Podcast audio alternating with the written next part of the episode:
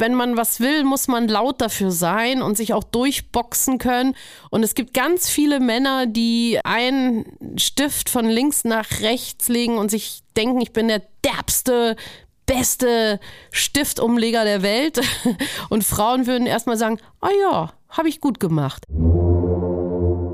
Ich fand Hamburg am Anfang sehr befremdlich, weil man dann doch merkt, wie die Worte andere sind, wenn man zum Beispiel zum Bäcker geht und keine Semmel bestellt, sondern ein Brötchen. Das ist genau das, was ich immer sage. Musik, Kunstkultur hat kein Alter und soll kein Alter haben. Warum? Ich kann auch noch Turnschuh tragen, wenn ich 100 bin.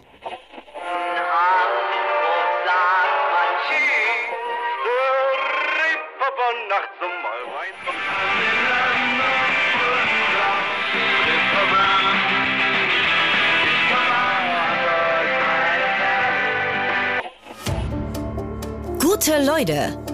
Das Hamburg-Gespräch mit Lars Meier. Jetzt. Heute bei mir zu Gast ist Mitra Kassai. Moin, moin. Moin, schön, dass ich da sein darf. Du wurdest 1972 in München geboren. Nach einer Ausbildung zur Modistin hattest dich in die Musikbranche verschlagen. Du warst Managerin von Rap-Künstlern wie Fünf Sterne Lux, Ferris MC oder DJ Matt und bist auch darüber hinaus eng mit der Hip-Hop-Welt verknüpft. Als DJ Rita stehst du auch selbst an den Plattentellern. 2018 hast du die Initiative All Inclusive gegründet, die Seniorinnen und Senioren aus der Einsamkeit holt. Darüber hinaus bist du Vorstandsmitglied von Rock City Hamburg. Du lebst in Hamburg-Ottensen. Du wohnst seit bald 25 Jahren in Hamburg. Wie viel Münchnerin steckt denn noch in dir? Trägst du zu Hause noch heimlich Dirndl? Äh, liebe Zuhörerinnen und Zuhörer, schön, dass ich hier zu Gast sein darf. Ich trage Dirndl, ihr seht das nur gerade nicht. Mhm, sehr schön. Du hast vergessen, ich bin auch noch Stiftungsvorstand bei Viva Con Aqua. Agua. Aqua. Viva Con Agua. Liebe Zuhörerinnen und Zuhörer, schnallen Sie sich an, es geht rund. Aqua. So, jetzt sag mal, wie viel Münchnerin steckt denn noch in dir? Ich würde sagen, Münchnerin kriegst du ja nicht raus aus der Münchnerin. Äh, ich sag, ich habe eine Heimat und ich habe ein Zuhause und das ist was wunder wunderbares, denn äh, ich liebe die Berge, ich liebe die Seen, ich liebe die bayerische Landschaft. Ich gehe auch gern mal aufs Oktoberfest, wo ich letztes Jahr erst wieder war, auf der Oedenwiesen. Das ist sozusagen das historische Oktoberfest, der Teil, äh, in dem man auch noch Eintritt bezahlen muss. Und da selektiert sich dann die Spreu vom Weizen. Da geht es nicht nur um Prosit, Prosit, sondern da geht es auch wirklich um Kultur. Und alles, was alt ist, oll ist, gefällt mir ja sehr, lieber Lars. Fehlt dir das dann manchmal so sehr, dass du auch hier in Hamburg zu so Oktoberfest-Plagiaten gehst?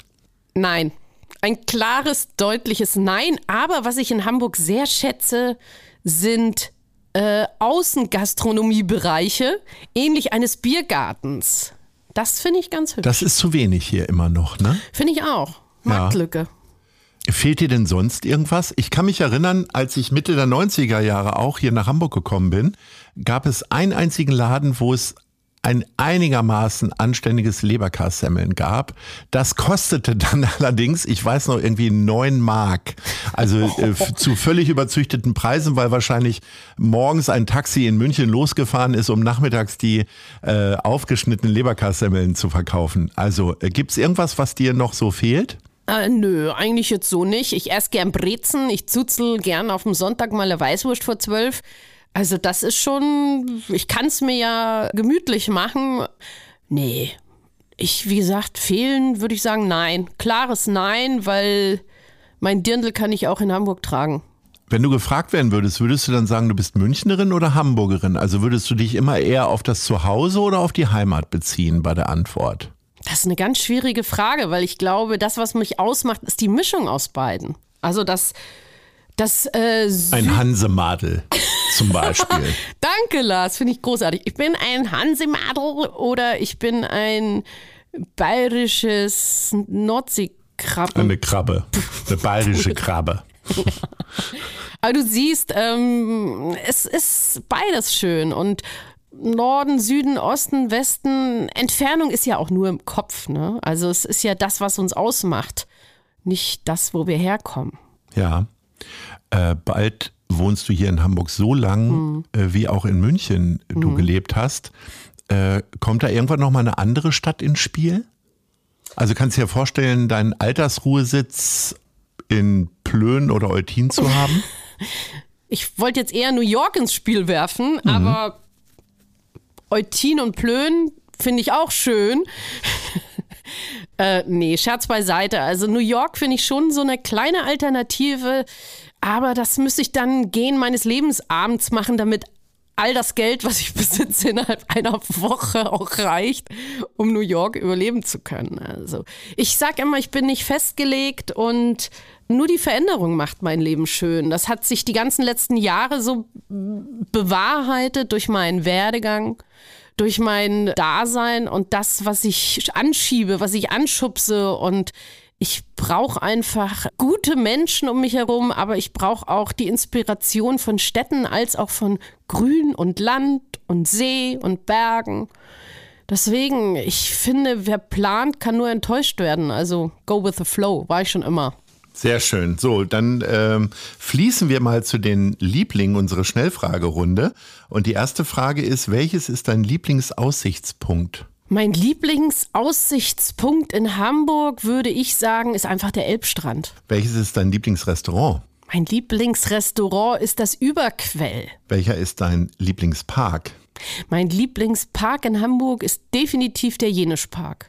Welche ist deine Hamburger Leibspeise? Meine Hamburger Leibspeise, wir haben zwei. Ich würde sagen, einmal zum Winter hin der Lapskaus. Hm, mega lecker. Mag ich sehr gerne. Und im Sommer auch gerne Landungsbrücken, ordentliches Fischbrötchen. So. Und welcher ist dein Lieblingssong über Hamburg? Hamburg City Blues von den Beginnern. Ach, herrlich. Kannst du da mitsingen? Klar. Ja, dann mach mal. Ja, also kannst nichts. du alleine singen? Auch? Ich bin doch kein Rapper, ich bin doch DJ, Lars, das weißt du doch. Wollen wir gleich am Anfang mal darüber sprechen, äh, Rap und Hip-Hop? Hip Wo ist der ist, Unterschied? Ja, Hip-Hop ist natürlich eine Jugendkultur, äh, bestehend aus den vier Säulen. Unter anderem dem Hip-Hop, sprich dem Rap, dem, äh, dem Rap, dem Sprechgesang, dem Graffiti, dem B-Boying, B-Girling, als auch dem DJing. Vier Säulen, das ist der Hip-Hop. Äh, kommst du häufiger in die Situation, das zu erklären? Weil das war jetzt schneller, als Lucky Luke schießen kann ich sag mal so, früher habe ich es dann tatsächlich doch öfter erklären müssen, sollen, wollen, können. Das ist dem geschuldet, dass ich 2000, 2001, 2002 hier in Hamburg Maximum Hip-Hop veranstaltet habe. Das große Festival rund um das Flash, das im Millantor-Stadion stattgefunden hat. Und ja, ich denke mal, alle Zuhörerinnen und Zuhörer von dir sind ja so schlau und intelligent und die wissen das ja eh. Ja, ich habe ja nur noch mal für die Nichthörer gefragt. Ach so, genau. Ja, ja dann, dann hört mal gut hin. So, was wir aber auch wissen, ist, dass du Ballett getanzt hast. Latein und Mathe waren deine Lieblingsfächer in der Schule. Äh, wie kommt man dann zu Hip-Hop? Da bist du irgendwo falsch abgebogen, oder? Woher weißt du das jetzt? das mit dem Ballett stimmt tatsächlich. Also ich habe Ballett getanzt und ja, ich war auch mal bei so einer Kindershow von Tommy Orner im Kinderballett. Und ich fand Ballett total toll, aber weißt du, wenn du dann in die Pubertät kommst und die Weiblichkeiten aus allen Ecken poppen, dann, äh, Wortspiel, dann kommt man da theoretisch auch auf andere Gedanken und lässt dann das Ballett tanzen sein. Und deswegen hat es mit dem Ballett dann aufgehört. Und was war der zweite Teil der Frage? Latein und Mathe. Also wo ja. bist du, an welcher Stelle bist du falsch abgebogen, dass du vom Ballett zum Hip-Hop kamst? Weil das wirkt ja alles sehr spießig. Mathe als Lieblingsfach. Ich finde Mathe toll. Das ist so logisch. Ja, ja. Mathe und Latein ist logisch, das kann man lernen.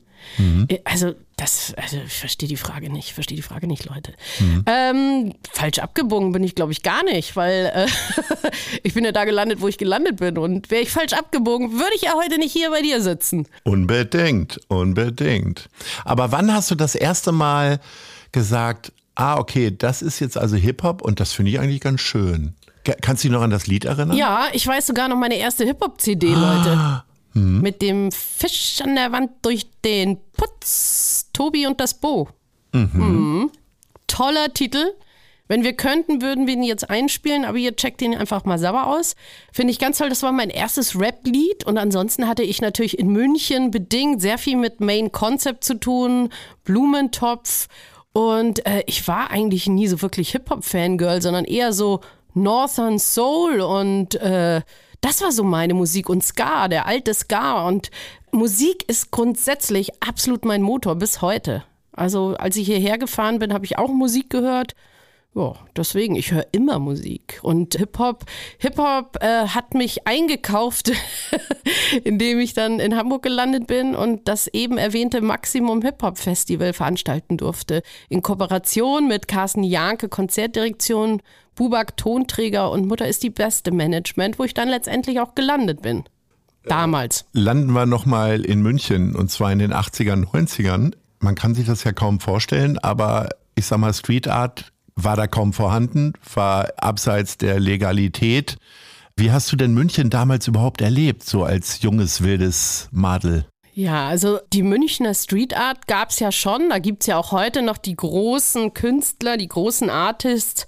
Lumit zum Beispiel oder auch Elliot und viele andere tolle Künstlerinnen und Künstler, die da dieser Street Art gefrönt haben. Und in München gab es ja tatsächlich auch eine, ähm, eine, die, eine der ersten legalen Wände an der äh, Lindwurmstraße, glaube ich, oder Potschi-Straße. Leute, nagelt mich nicht fest, mein Münchner Gehirn ist gerade nicht ganz bei mir. Auf der Ecke gab es und gibt es bis heute auch eine Wall of Fame und da kann man legal draufmalen.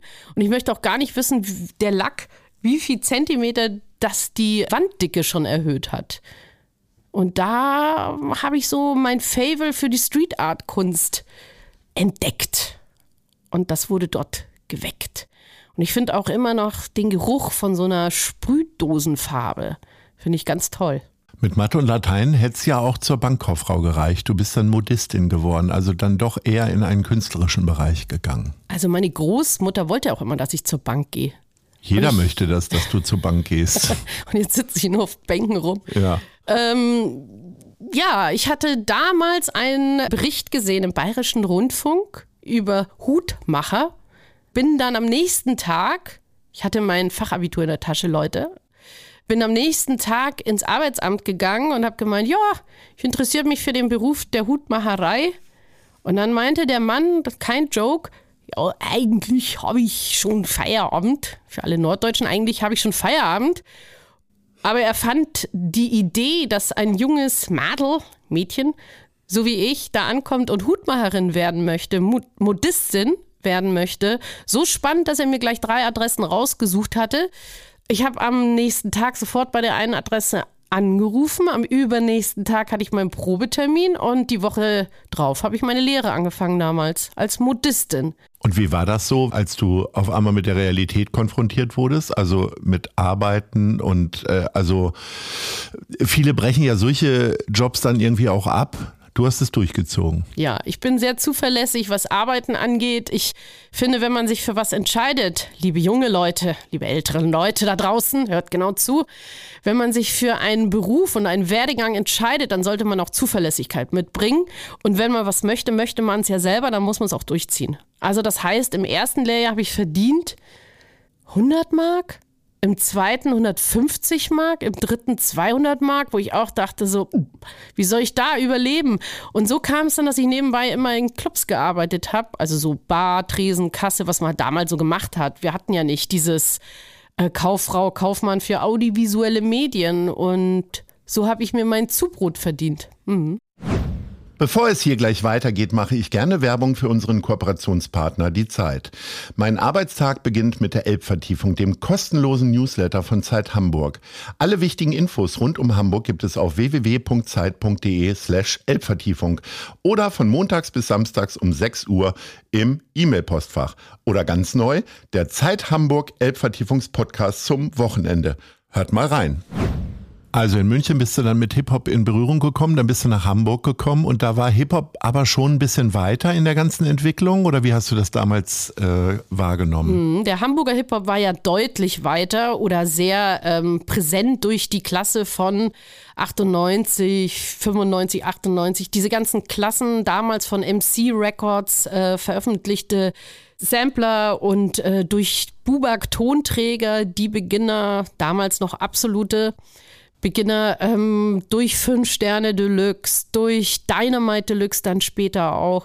All diese Bands waren hier natürlich wahnsinnig präsent und da gab es den Hamburger Hip-Hop, da gab es den Münchner Hip-Hop, das heißt rund um die Cruise, Blumentopf, Main Concept und den Stuttgarter Bereich mit massive Töne. Und war das dann nur die Liebe zum Hip-Hop und des Jobs wegen, dass du nach Hamburg gekommen bist? Hattest du irgendwie eine Vorstellung von Hamburg? Also es war ja nicht so, dass damals Leute mit 20 schon alle deutschen Städte schon einmal bereist haben. Ja, ähm, ich war schon immer sehr weltoffen. und bin dann nach Hamburg gezogen, aus privaten Gründen, die ich bis heute nicht bereut habe. Mhm. Und äh, wie hast du Hamburg dann wahrgenommen? Ich fand Hamburg am Anfang sehr befremdlich, weil man dann doch merkt, wie die Worte andere sind, wenn man zum Beispiel zum Bäcker geht und keine Semmel bestellt, sondern ein Brötchen. Und kein Krapfen, sondern ein Berliner. All diese Wörter musste ich jetzt nicht lernen, aber wenn man dann doch mit 25 äh, nach Hamburg zieht, hat man ja schon so seinen Slang, seine Sprache, seinen Wording, seinen Umgang. Ähm, da musste ich feststellen, in Bayern gibt es einen Spruch, setz dich her, das, setz dich nieder, sing mal Lieder, setz dich her, das haben wir mehrer. Und Hanseat an sich ähm, frönt dir gegenüber ähm, mit einer Zurückhaltung und zeigt durch Distanz seine Aufmerksamkeit und Zuneigung. Nun hast du einen guten Einblick in die Hip-Hop-Szene bekommen hier in Hamburg. Wenn du jetzt wiederum nach unten guckst, also nach, nach München oder auch nach oben höhenmäßig, äh, wie hat sich das denn da so entwickelt? Bist du, also hast du das Gefühl, du hast was verpasst oder äh, ist das schon sehr okay, dass du dich dann für Hamburg entschieden hast? Selbst heute, wo dieser ganze Hip-Hop-Wahn so, sag ich mal, ins Pop Genre übergreift, würde ich nie im Leben mehr zurück nach München ziehen, denn ja, es ist meine Heimat, aber mein Zuhause ist und bleibt für immer Hamburg und Hamburg ist für mich die schönste Stadt der Welt. Das muss hier, glaube ich, jeder sagen. Also zumindest sagt das jeder in dieser Gesprächsrunde. Ehrlich? Ja, aber das ist ja auch in Ordnung. Ja, und ähm, was jetzt die musikalische Evolution des Hip-Hops angeht, das ist, finde ich, gut und okay, so wie es ist. Da würde ich keine. Fehlt dir denn sonst was in der äh, Kulturbranche hier in Hamburg, wenn du das mit München nochmal vergleichst? Also ich meine, München ist ja auch total, hat äh, auch ein schönes Filmfestival, hat sehr schöne Ausstellungen. Äh, viele große Künstler haben da ihre ersten Ausstellungen gehabt und bedeutende Ausstellungen. Wie sieht es da mit dem Vergleich aus? Was mir in Hamburg sehr gut gefällt, ist die Clublandschaft. Also das finde ich ganz toll und auch der Zusammenhalt rund um diese Clubs. Ähm, jetzt zum Beispiel Big Shoutout an das Clubkombinat, die auch sehr gute Arbeit für die Hamburger Clubs machen, denn Molotow muss bleiben und wir müssen auch andere Clubs retten. Und das darf nicht nur das Clubkombinat machen, sondern das müssen wir, wir Einzelnen machen. Geht in die Clubs, geht auf die Partys, geht in die Konzerte. Und wenn ich mir München im Vergleich anschaue, ähm, ich bin natürlich jetzt auch in einem Alter, wo ich aus der Clublandschaft ein bisschen rausgewachsen bin, aber es gibt in München auch ganz tolle so sozial, soziale Club-Pop-Ups, wie zum Beispiel das Köschk, das auch versucht, interkulturell dort Fuß zu fassen und äh, Menschen auf anderen Ebenen zusammenbringt durch eben Kunst, Kultur und Musik. Und das finde ich in München immer noch wichtig, dass es solche Leute gibt, die Orte zu was Besonderem machen. Und das ist ja das, was Clubs letztendlich ausmacht. Es ist nicht nur die Nacht oder bei All Inclusive jetzt der Tag, der den Club zu einem bestimmten ähm, besonderen Ort macht, sondern es sind ja auch die Menschen, die da zusammenkommen und feiern und gemeinsam sind. Jetzt ist in dem ganzen Gespräch noch nicht einmal das Wort Berlin gefallen. Äh, nicht nur Hauptstadt im politischen Sinne, sondern eigentlich ja zumeist auch in vielen Bereichen der Kultur. Hättest du irgendwas gerne, was in Berlin irgendwie doch größer ist? Also keine Ahnung, das Bergheim nochmal oder sagst du, ach naja, da kann man ja in zwei Stunden hinfahren? Das ist jetzt eine ganz schwierige Situation für mich, lieber Lars, denn ich habe mal ein Gedicht geschrieben über Berlin. Oh. Möchtest du das vortragen? Kann ich machen, wenn ihr das hören wollt. Ja. Äh, Das heißt, das Beste an Berlin, Gleis 8, gute Nacht. Denn da fährt der letzte Zug auf Gleis 8 nach Hamburg ab Berlin. Ich bin nicht so ein Berlin-Fan, Leute, und ich stehe dazu. Ja. Ich finde, Berlin ist Berlin. Lässt dich das kalt oder ärgert dich auch so Nö. richtig irgendwas daran? und Quatsch, mich ärgert da gar nichts. Ich gönne allen Berlinerinnen und Berlinern die Stadt und das Einzige, was ich an Berlin nicht mag, ist, dass es viele meiner Freunde geklaut hat, weil wenn du den Berliner Boden wirklich betrittst, dann bleibst du da eigentlich auch. Und ich habe auch Berliner Freundinnen und Freunde, keine Frage. Aber ich bin halt nicht so ein Berlin-Fan. Dazu stehe ich, wie das Gedicht unterstreicht. Unbedingt.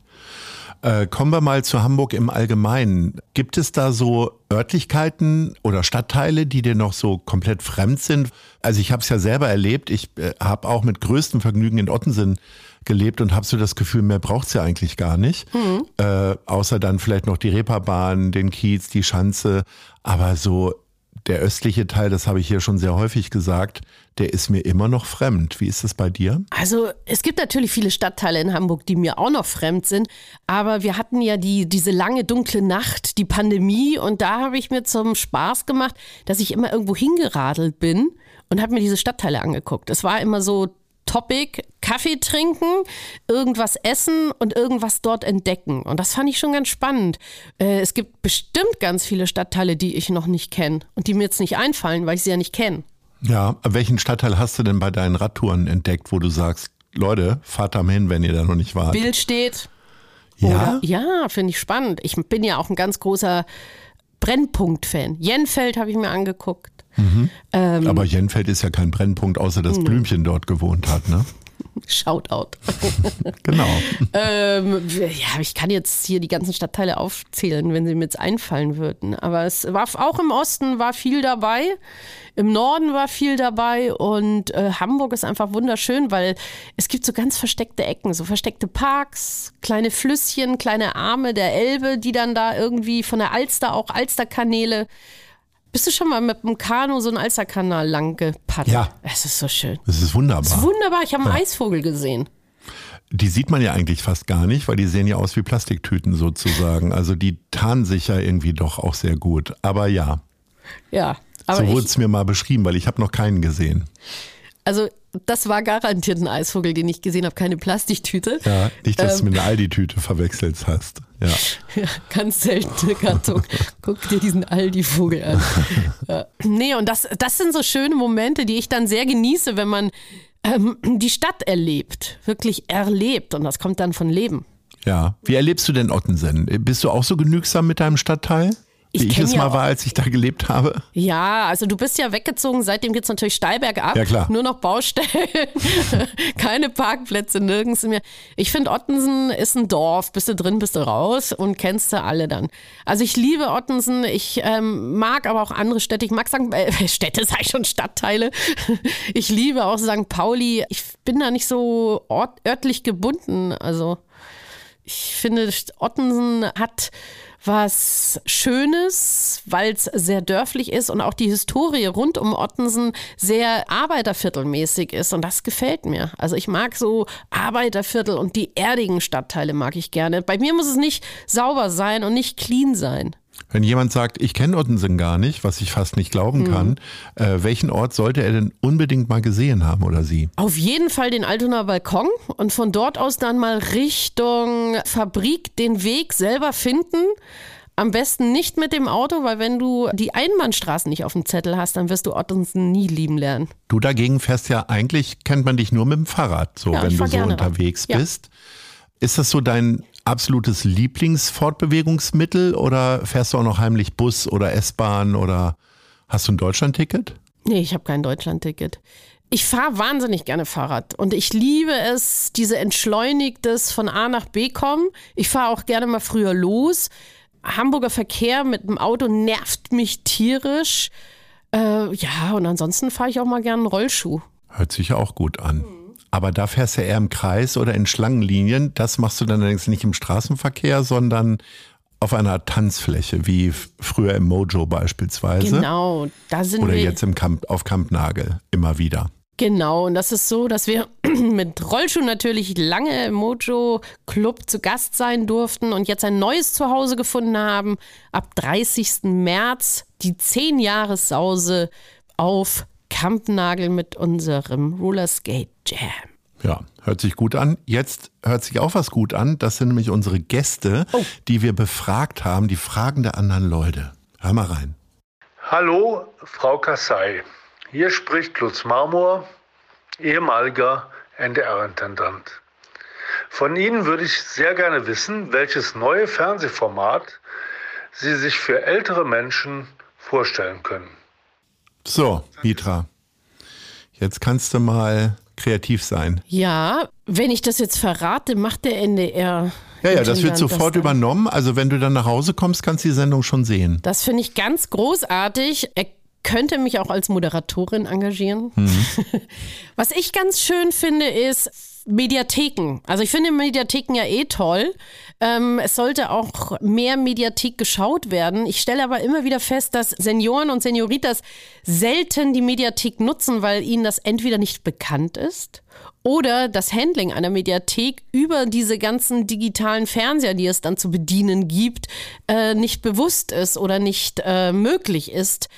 Ich finde ein Format, so wie es von Jared die Barber immer gab, mein Nachmittag, finde ich total toll und finde ich auch schade, dass es das nicht mehr gibt. Ich mag das Potpourri von bis, ob es über gesunde Ernährung geht, bis zu Veranstaltungstipps, bis Rätselraten, bis ja, das, das finde ich so die schönen Seniorenformate, weil ich gucke die auch ganz gerne. Also machst du demnächst Moin Nachmittag. Ach, beispielsweise. Servus und Moin. Jo. So, dann hören wir mal in die nächste Frage rein. Hallo, mein Name ist Ronja Minzen. Ich bin Ernährungsberaterin und Personal-Trainerin aus Hamburg. Und ich würde gerne von dir wissen, liebe Mitra, wann du denn das letzte Mal Sport gemacht hast und wie oft du Sport machst in der Woche und vor allen Dingen was. Mitra googelt gerade das Wort Sport. Nein, das war natürlich ein Scherz. That's not true, liebe Leute. Gestern habe ich Sport gemacht, weil ich sehr viel Rad gefahren bin. Ich bin ganz lange Fahrrad gefahren. Das ist, finde ich, das ist auch Sport. Unbedingt. Ansonsten mache ich eigentlich sehr gerne Rückengymnastik, weil ich muss mich gleich aufrecht hinsetzen. Rückenmuskeln sind immer ein Thema bei mir gewesen und Sport, wo fängt Sport an, wo hört Sport auf. Ich bin natürlich auch eine Sportstudio-Leiche, ne? So eine Karteileiche bin ich schon auch. Aber ich mache lieber so zu Hause Sport, wenn ich weiß, jetzt habe ich Bock und Zeit und Ruhe. Ich bin kein Yoga-Typ, sage ich auch ganz ehrlich. Diese Entspannungsdinger, das ist so gar nicht meins. Ich mache gerne äh, Meditations-Sessions. das mache ich sehr gerne. Aber das, das ist doch auch Sport Entspannung. Geht. Ja, aber ich mache kein Yoga, Lars. Aber Meditation, ist das nicht noch entspannter als Yoga? Ja, aber Yoga ist nicht meins. Okay, es geht um klar. Yoga. Ja. Jeder kann gerne und jede kann gerne Yoga machen, das verurteile ich gar nicht. Ich bin eher so ein äh, Bewegungstyp, dass ich sage, mein Rücken muss gut sein, meine Bauchmuskeln müssen trainiert werden und ich gehe auch gern spazieren. Ist das auch Sport? Ja, also für mich wäre es das. Ja. Definitiv. Danke. Da Danke. sind wir uns wahrscheinlich einig. Genau, aber ich bin jetzt kein Walker mit so Stöcken und ich brauche auch nicht das Equipment. Ne? Also ich bin jetzt nicht so, dass ich sage, ich mache jetzt Sport und jetzt brauche ich 10.000 Equipment-Sachen. Nee, nee. Einfach machen, loslegen, einfach machen. Du hast dich dann ja äh, quasi bewusst oder dadurch, dass du da reingezogen wurdest als Musikmanagerin, dafür entschieden, in der zweiten Reihe zu stehen. Wo hätte es denn für dich in der ersten Reihe gelangt? Äh, nur beim Ballett oder äh, hättest du auch irgendwas auf einer Bühne vortragen können? Konntest du gut Gedichte vortragen in der Schule oder irgendwas? Nee. Ich bin eigentlich ein sehr schüchterner Typ, glaubt mir keiner. Ist aber so und auf der Bühne, m -m. Also ich rede gerne über das Thema, über das ich mich gerne unterhalte, sprich Senioren und Senioritas, aber sonst würde ich weder tanzen noch singen noch irgendwas machen wollen. Ich glaube, sehr viele Jugendliche, das wird auch heute noch gelten, aber damals umso mehr, weil es auch so geheimnisvoll war, konnten sich gut vorstellen, entweder Künstlerin zu werden oder aber natürlich äh, mächtige Musikmanagerin. Wann kam dir das das erste Mal in den Sinn? Es kam mir gar nicht in den Sinn, sondern da kam einer und hat es gemacht. Das ist, wie gesagt, mein Lebensmotto und ich wurde gefragt, ob ich ins Management von 5 Sterne Deluxe mit einsteigen möchte. Habe natürlich dann aus Versehen nicht Nein gesagt. Bin ich auch sehr dankbar drüber, weil ich finde 5 Sterne Deluxe auch bis heute noch eine der intelligentesten Rap-Bands, nebst 1, 2 und wie sie alle heißen. Und bin da reingerutscht und letztendlich hat es meine Skills der Organisation rausgekitzelt, weil ich bin ein Organisationstalent. Es gibt wenig Dinge, die ich wirklich gut und aus dem Schlaf kann. Du kannst mich mittags, morgens, nachts aufwecken, wann immer ich mal mittags äh, oder Nachmittagsschläfchen Eigentlich bist mache. du nur am Schlafen Eigentlich tatsächlich. Nur am Schlafen. Ab und zu werde ich geweckt und dann sagt irgendjemand zu mir, mach mal. Nein, Scherz beiseite, aber äh, organisieren kann ich. Also ich sehe, ich kann Strukturen schaffen, ich kann Strukturen umsetzen. Das kann ich einfach, ja. Und ich kann vieles und vieles möchte ich gar nicht mehr machen, aber ich weiß, dass ich sehr, sehr gut organisieren kann. Nun war es ja in den 90er und Nullerjahren, vielleicht ist es zum Teil heute noch so, äh, die Hip-Hop-Branche sehr männerdominiert. Gilt das für die zweite Reihe auch, also für die Reihe, in der du dann gearbeitet hast? Ja, ich denke, das hat sich so im Laufe der Zeit geändert, dass viele Frauen auch stärker sind. Und da habe ich auch schon gehört, dass ich Vorbild bin oder war für viele Frauen. Äh, ich habe das damals nicht so empfunden mit Mann, Frau, sondern wenn man was will, muss man laut dafür sein und sich auch durchboxen können.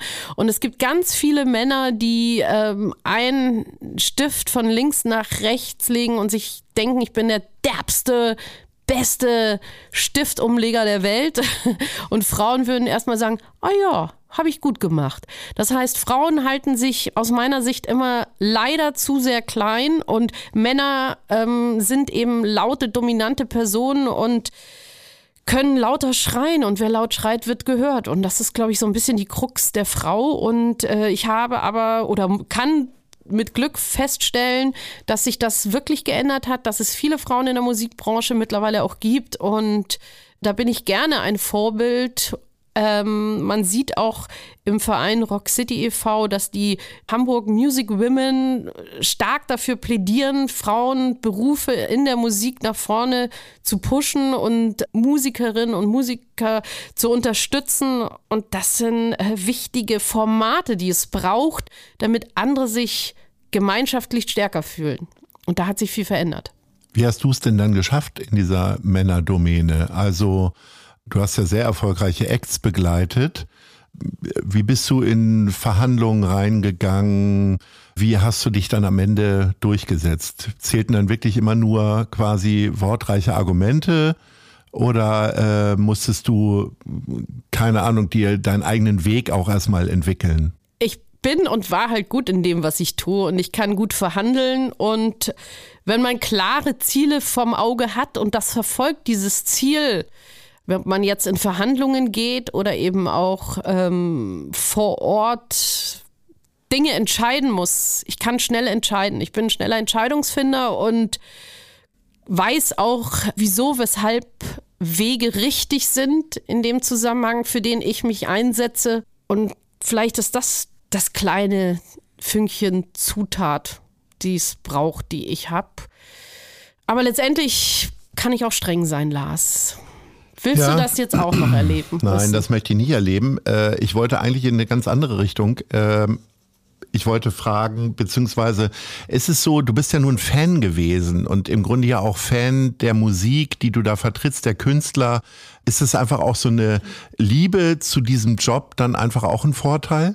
Ähm, ja, in jedem Fall. Aber ich denke, dass Wer gut Äpfel verkaufen will, muss auch gut Birnen verkaufen, gut Bananen verkaufen und gut Waschlappen verkaufen. Also entweder du willst es oder du willst es nicht. Und ich habe einen ganz starken Willen. Und das ist, was den Erfolg auch ausmacht. Und da sind wir wieder bei der Zielsetzung und den Weg, den man geht. Und das sage ich vielen jungen Leute, die, Leuten, die mich fragen, wie hast du das gemacht und äh, wie geht denn das? Dann sage ich immer, egal. Nur wer es versucht, kann scheitern. Also wenn du es nicht versucht hast, kannst du auch nicht scheitern. Und am Scheitern kann man wachsen, nicht nur am Erfolg. Um bei deinem Äpfel, Birnen, Waschlappen Beispiel zu bleiben, hättest du dir denn auch vorstellen können, äh, Nicole, Scorpions und Santiano vertreten zu können? Erstmal würde ich mir den politischen Hintergrund einer Band anschauen und dann würde ich auf jeden Fall überlegen, was ich damit anfangen kann. Aber man muss es nicht immer gleich fühlen, was man hört, sondern man muss es gut verkaufen können und gemeinsam mit der Künstlerin, dem Künstler den Weg gehen können. Aber es hat bei dir nie zu einer anständigen Rockband gereicht im Management, oder? Jackpot. On point. Ja, vielleicht hatte ich Glück mit dem, was ich tue. genau. Ähm, wie hat sich das denn dann so angefühlt, wenn man jetzt für diese Dinge äh, auch arbeitet? Hast du dich selber dabei erwischt, wenn jetzt ein Konzert hier irgendwo war, dass du gesagt hast, ach nee, heute nicht, weil ich habe ja heute den ganzen Tag über schon äh, irgendwelche Bands vertreten, da muss ich ja abends nicht noch auf ein anderes Konzert gehen und bist lieber auf dem Sofa geblieben oder hast dir andere Hobbys gesucht, weil das ist ja immer schwierig für die Leute, die aus dem Hobby sozusagen den Beruf machen, dann äh, denen fehlt ja so ein bisschen da mhm. so die, die, der Erholungsraum. Ja, um jetzt wieder ganz kurz den Einstieg zu unserem Anfangsthema zu bekommen. Ich bin ja gelernte Modistin. Mhm. Deswegen mhm. habe ich mein Hobby zum Beruf gemacht und mein Beruf zum Hobby. Mhm. Also ich gehe wahnsinnig gerne bis heute noch aus und auf Konzerte und genieße dieses Kulturangebot. Und äh, das hat auch damit zu tun, was ich vorhin meinte. Ich will nicht, dass die Clubs sterben. Ich möchte einfach, dass diese Kultur weiterleben kann und da braucht es halt dann Leute, die das nutzen. Und da zähle ich mich dazu als Aktivistin des Kulturlebens. Das heißt also auch, du machst heute immer noch Hüte und Mützen. Also ich sehe, du hast ein sehr, sehr schönes Plagiat einer Nike-Schirmmütze auf. Die, sieht echt gut aus. ja, das Nike-Zeichen habe ich reingesteckt. Natürlich ist die echt. Ähm, Mützen und Hüte mache ich ehrlich gesagt gar nicht mehr. Ich ja. bin auch mal gespannt, ob ich es noch könnte. Ich habe noch diese Holzformen, ich habe noch diese Formen, ich könnte es mal ausprobieren. Vielleicht mache ich dir fürs nächste Interview mal ein Hutglas. Ja, könnte sein. Es heißt ja immer so Lachs, früher war alles besser. Was ist denn heute besser? Ach, früher war nichts besser. Ich finde, es ist. Also speziell jetzt in der Musikbranche. Ja, also früher war es insofern besser, als dass die Musikerinnen und Musiker einfach zuverlässiger Geld verdienen konnten. Man konnte ein bisschen mehr die äh, Strukturen planen. Heute durch Neuerungen, die ich nicht verteufel, ob Streaming ist oder Online-Formate, ist halt ein ganz anderes Social Media ist halt ein ganz anderes Leben gekommen für die Musikerinnen und Musiker. Deswegen habe ich mich da auch, äh, sage ich mal, eher ein wenig zurückgezogen und lass die jungen Frischen ran oder die, die es dann nochmal ganz anders können. Man hört ja immer wieder, dass äh, Spotify beispielsweise viel, viel zu wenig Geld an die Künstlerinnen und Künstler abgibt. Das meiste bleibt dann in Schweden im Hauptquartier hängen. Äh, du hast ja selber auch im Digitalvertrieb gearbeitet. Wie funktioniert das ein? Kann man das in drei Sätzen erklären und hältst du das für gerecht? Mutmaßlich nicht. Aber wie könnte man das ändern? Das sind ja jetzt drei Fragen in einer. Ja. Äh, ist mir auch aufgefallen. Es ist so, dass ich sage, äh, also ich bin ein Mensch, ich nutze kein Spotify, ich habe keine Stre keinen Streaming-Service. Ich gehe gern zu Groove City, zum Mager in den Laden und hole mir eine Vinylschallplatte und höre auch gerne Schallplatten. Das kann jeder machen, wie er möchte. Für mich ist es so, dass Musikerinnen und Musiker natürlich diese modernen Formen des Streamings annehmen müssen, um einfach bekannt zu werden. Aber ich sag, du kannst es dir ja auch aussuchen, ob du da stattfinden willst oder nicht auf Spotify. Aber hat sich jemand dagegen entschieden? Gibt es eine Band, die mir nicht bekannt ist, die da nicht drauf ist bei Spotify? Es gab ja ganz lange, war es ACDC oder wer war es? Ich weiß Metallica war es, Metallica war es, die ja? ganz lange nicht da waren. Dann gab es einen riesigen Hiopai, als Metallica dann doch live waren. Ja. Ähm, pff, ja, also Aber am Ende finde, sind sie alle eingeknickt, ne? Ja, natürlich, klar, weil der Konsument lenkt. Und das ist ja genau das, was ich sage. Also beim Konsumenten, bei der Konsumentin fängt es an und ich habe mich entschieden, kein Spotify zu nutzen und für mich ist das nichts. Sehr löblich. Du hörst lieber Ahoi Radio. Natürlich. Wir kommen zu Wissenswertes Ahoi. über Hamburg und jetzt kommst du, liebe Mitra. Rund 18.000 Erstklässler starten dieses Jahr in Hamburg ihre Schullaufbahn. Welches Schulfach würdest du gerne einführen? Steuerrecht. What?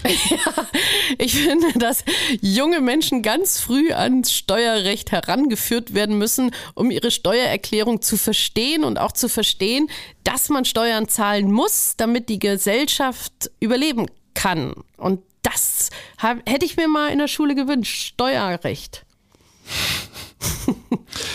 ja, ähm, die Wahlbeteiligung bei der letzten Hamburger Bürgerschaftswahl im Jahr 2020 lag bei 63 Prozent. Wie triffst du schwierige Entscheidungen Also wir haben gelernt, schnell offensichtlich. Aber Meinst wie du triffst du sie? Politisch Nö, gesehen? nö, nö, im Allgemeinen. Wir sind ja hier völlig unpolitischer Gesprächskreis. Wie ich Entscheidungen treffe? Also wenn es ganz schwierig wird, dann bin ich wirklich wahnsinnig oldschool, halbiere ein Blatt Papier, plus, minus und schreibe mir das mal auf, was ich plus, minus mäßig finde und dann entscheide ich. Und ganz ehrlich, ich kann da draufschreiben, was ich will. Mein Bauch ist es, der es entscheidet. Bestes Bauchgefühl I have. Und ich muss mir jeden Tag sagen, trust your Bauch. Dann haben wir hier noch zwischen 35 und 40 Sightseeing-Busse fahren täglich durch Hamburg.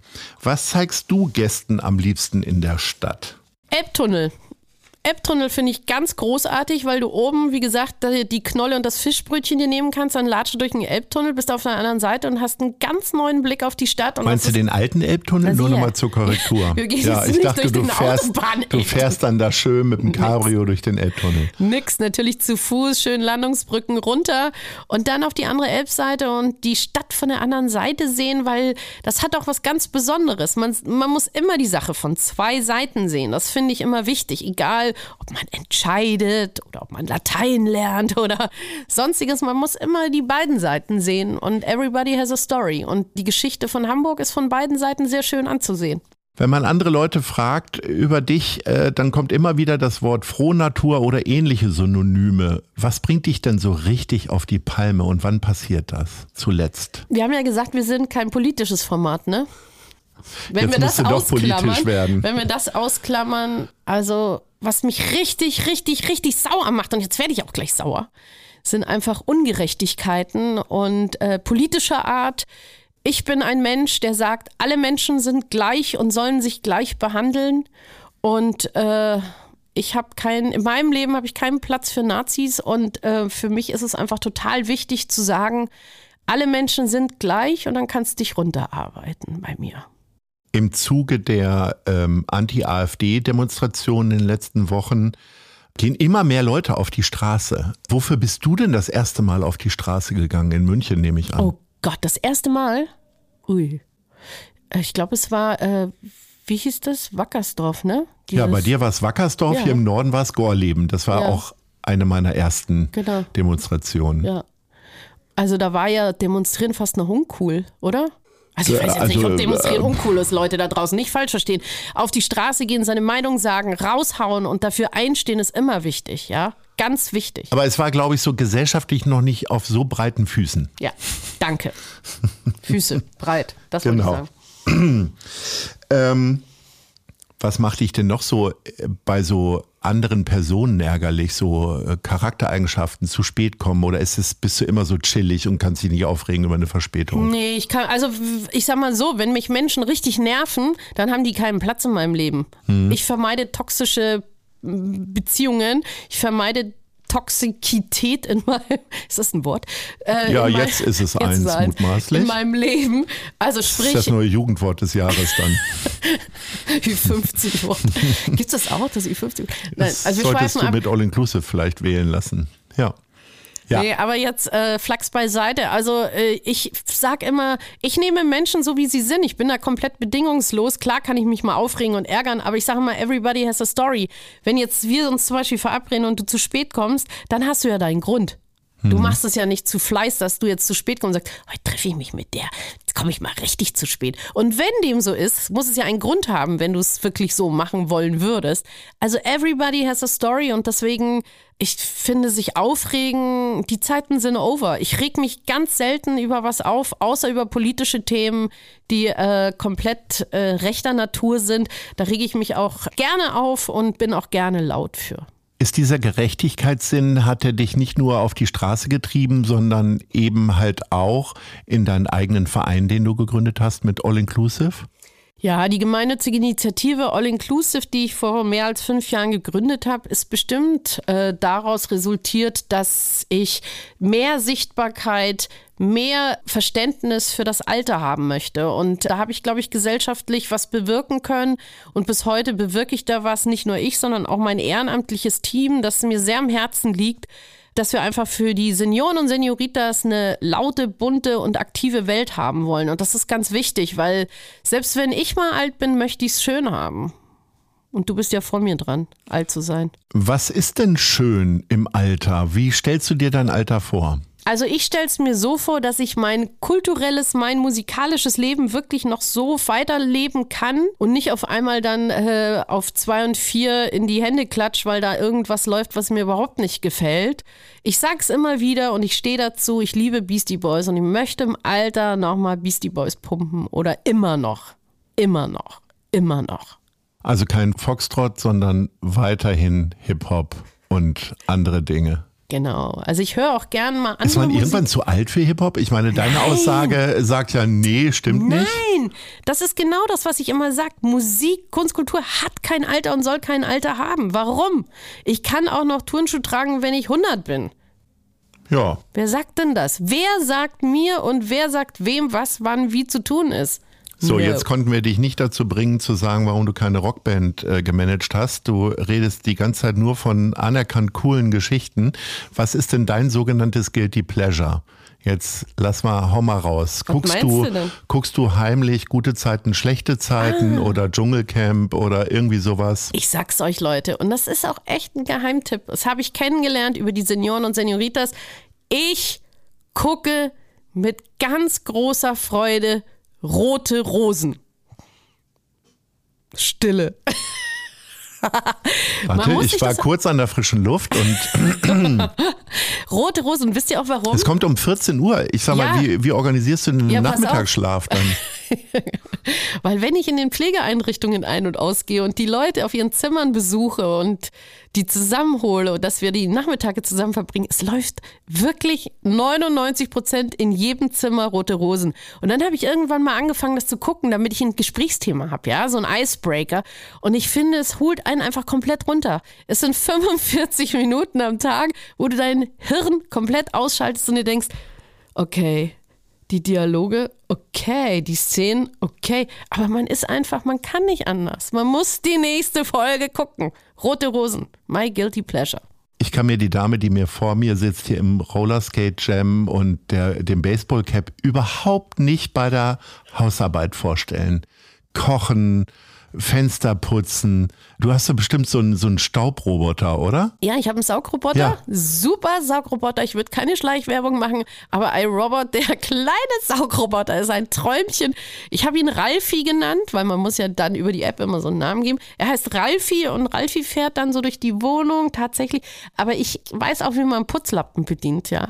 So ist nicht. Mhm. Aber äh, so äh, ist macht nicht. dir das richtig Spaß? Also ich finde ja zum Beispiel händisches Abwaschen von Geschirr ist eine total schöne, beruhigende Geschichte. Ja, dann kommst du mal vorbei, kannst du ein bisschen Geschirr waschen. nee, ich habe eine Spülmaschine. Ich habe eine Spülmaschine, aber ich bin auch wirklich nicht die größte Köchin. Also wenn du mich nach nach meinem familiären Geheimrezept fragst, dann hat meine Mama immer gesagt, so sag doch einfach Dosenöffner. Ich bin eine gute Dosenöffnerin, ich kann gut Hotdogs.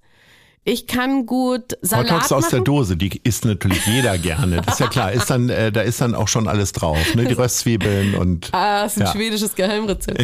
Äh, ich, ich kann äh, gut warm machen. Ja. ich kann nicht kochen. Ich also dein Lieblingsherd ist die Mikrowelle. Nein, ich habe keine Mikrowelle. Das habe ich nicht gesagt. Nein, so, nein. okay. Aber nochmal, liebe Leute, um es euch ins Gedächtnis zu rufen, ich wohne in Ottensen. In Ottensen wird man nicht verhungern, glaub mir. Das heißt, du gehst, ich sag mal, fünf Tage die Woche essen oder sieben nicht Tage? fünf Tage, die sieben Tage die Woche essen, aber man kann sich ja überall mal was schnell was holen. Also so. Naja, das ist ja Essen gehen. Also du holst dir dann Essen- fertiges nee, nee, nee, Essen. Gell? Essen gehen ist was anderes. Essen gehen ist, hier ist ein gedeckter Tisch und da sitzt man sich hin. Und was holen ist ja was anderes. Und ich finde, man muss ja auch den Einzelhandel unterstützen. Und wir haben so leckere Angebote. Kulinarisch kann ich um die Welt reisen in Ottensen. Nicht nur in Ottensen. Aber ich liebe das. Ich muss ja nicht immer kochen. Aber das heißt jetzt nicht, dass. Ich, also, jetzt verfransen wir uns. Ist es ein äh, bewusster Luxus, den du dir leistest? Weil ich meine, du könntest ja auch einen Kochkurs machen oder eine Kochsendung mit Tim Melzer gucken nebenbei und das dann nachkochen oder so. Ja, also es gibt ganz viele Freundinnen, die mal so scherzweise mir immer Kochbücher geschenkt haben. Kennst du das, wenn du durch die Straßen gehst und da sind so Kartons vor der Tür und das ist zu verschenken? Was ist da drin? 100 Prozent ist da ein Kochbuch drin. Und, das nehmen die dann immer mit und schenken es dir. Genau. Ja, und ich habe ganz viel Kochbücher zu Hause. Also ich finde, ähm, ja, ja, also Nee. Aber was hast du denn jetzt zuletzt tatsächlich mal? Also gar nichts? Ich kann es dir sagen, ich habe gestern habe ich mir einen Hotdog gemacht. Da holst du dir dann diese Brötchen Hm. und dann die dänische Wurst. Und was kommt auf dem Hotdog? Ne? Ketchup, Senf, Soll ich dir mal geheimes Rezept Zwiebeln. sagen? Was ist es bei dir? Und die Gürkchen nicht Ah, vergessen. die Gürkchen nicht Siehst du? vergessen. Ah, zack, liebe Leute. Hier ist mein Rezept für Hotdogs. Ihr nehmt einfach ein Brioche-Brötchen, dann nehmt ihr eine Wurst eurer Wahl, kann ja auch vegan sein. Dann nehmt ihr ein bisschen Ketchup, bisschen Senf und vielleicht ein bisschen Honigsenf, auch lecker. Dann Röstzwiebeln und Gürkchen drauf. Fertig ist das Mitra Geheimrezept. Weitere Gerichte aus der Sterneküche von Mitra Kasai gibt's dann auf ihrem Instagram-Account. Kochen mit Mitra. Was ist denn für dich Luxus? Also du hast ja vorhin Oh, New York ja. angesprochen. Ist Reisen ein Luxus? Nee, weißt du, was für mich wirklicher Luxus ist? Ja. Zeit. Zeit ist mein absoluter Luxus. Die hast du im Abo? Nee, Ach, Quatschkopf. Nein, Zeit natürlich eine wahnsinnig tolle Zeitung, die ich auch gerne lese, aber Zeit. Zeit des Lebens ist für mich absoluter Luxus und ich werde Zeit nicht verschwenden. Nicht mit Leuten, die ich nicht mag, nicht mit Themen, die mir nicht gefallen und schon gar nicht an Orten, an denen ich nicht sein möchte. Das ist jetzt wieder so eine immaterielle Antwort. Gibt's denn Materielles, von dem du zu viel hast, wo du dir selber sagst, naja, eigentlich hätte ich es nicht gebraucht, aber es ist halt schön. Ja, ich Schallplatten tatsächlich. Schallplatten ist ein Luxus. Nein, davon ja, kann man ja jetzt gar lass nicht zu mich doch viel mal haben. ausreden. Ja. ja. Schallplatten sind ein Luxus, den ich habe und ich habe ganz viele Schallplatten, die ich teilweise gar nicht höre und deswegen freue ich mich so, dass ich die DJ Rita Plattenkiste Sendung auf Ahoy habe, weil da kann ich wirklich mal wieder meine Platten rausholen, hören und euch vorstellen. Ahoy. Sehr schön. So, der Werbeblock ist jetzt zu Ende. Wir kommen nämlich zu unseren letzten beiden Fragen. Es ist einfach so dahingerauscht mit uns beiden. Ich würde gerne von dir wissen, wo siehst du dich in fünf Jahren? In fünf Jahren werde ich sein 57 und hoffentlich werde ich noch gesund in Hamburg aktiv sein können und hoffentlich weiterhin mit meinen Senioren und Senioritas in den Clubs dieser Stadt tanzen können. Wo siehst du Hamburg in fünf Jahren? Hamburg sehe ich in fünf Jahren, dass wir eine komplett ähm, AfD-freie Regierung hoffentlich haben werden und eine hoffentlich friedliche und für uns alle angenehme EM überstanden haben und dass es hoffentlich keinen Schlagermove mehr gibt. Das ist doch mal eine Aussage. Liebe Mitra, es war wirklich ein großes Vergnügen. Ich bedanke mich für eine sehr bunte, schöne Stunde mit dir. Ich denke, die anderen werden es auch so empfunden haben und wenn nicht, wir beide hatten Spaß. Herzlichen Dank. Ahoi. Ahoi und vielen Dank für die Einladung. Bleibt gesund und munter. Das war Gute Leute. Das Hamburg-Gespräch mit Lars Meier. Von der Gute-Leute-Fabrik, der Szene Hamburg und dem Zeitverlag. Folgt dem Hamburg-Gespräch als Podcast auf allen bekannten Streaming-Plattformen. Jeden zweiten Montag neu.